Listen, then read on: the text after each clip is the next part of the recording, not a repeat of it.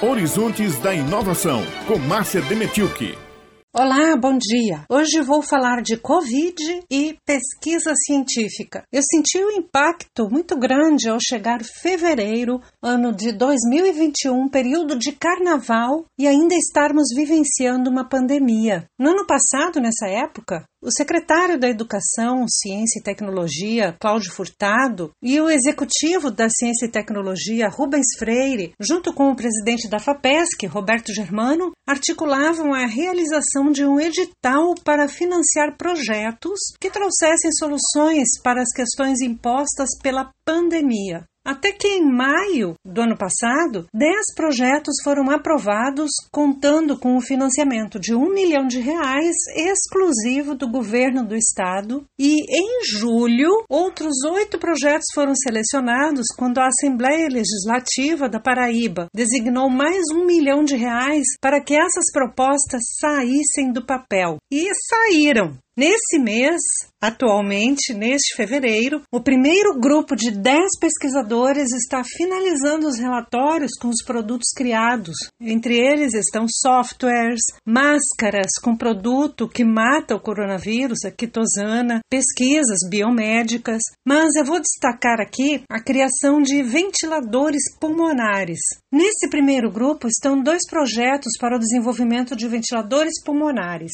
Um pelo Núcleo de Tecnologias Estratégicas em Saúde da Universidade Estadual da Paraíba, o NUTES, e outro pela Universidade Federal da Paraíba, por meio do Laboratório de Automação e Instrumentação em Química Analítica e Quimiometria do Departamento de Química. Os pesquisadores que coordenam os projetos de ventiladores são altamente qualificados e conduzem equipes formadas por doutorandos e pós-doutores.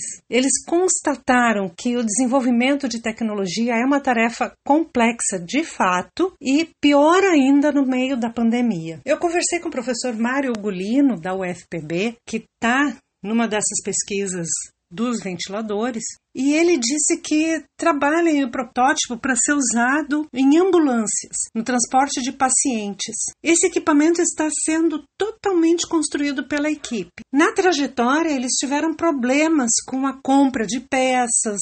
Muitas não estavam disponíveis no mercado justamente pela demanda causada pela pandemia. Portanto, muitas peças tiveram que ser desenhadas e impressas em 3D. Há testes importantes a serem feitos que precisam de um sistema sistema de gases instalado. Esse sistema está em montagem em parceria com a Fundação Parque Tecnológico da Paraíba, em Campina Grande. E ainda por cima, há, há normas da Anvisa, do Inmetro, que são necessárias atender. Enfim, o Gulino falou que agora entende por que o Brasil não tinha essa tecnologia. De fato, os primeiros ventiladores com tecnologia nacional surgiram na USP durante a pandemia, mas o Gulino frisou que está muito satisfeito com o conhecimento que sua equipe adquiriu. Ele informou que dentro de três meses, mais ou menos, estará com os protótipos testados.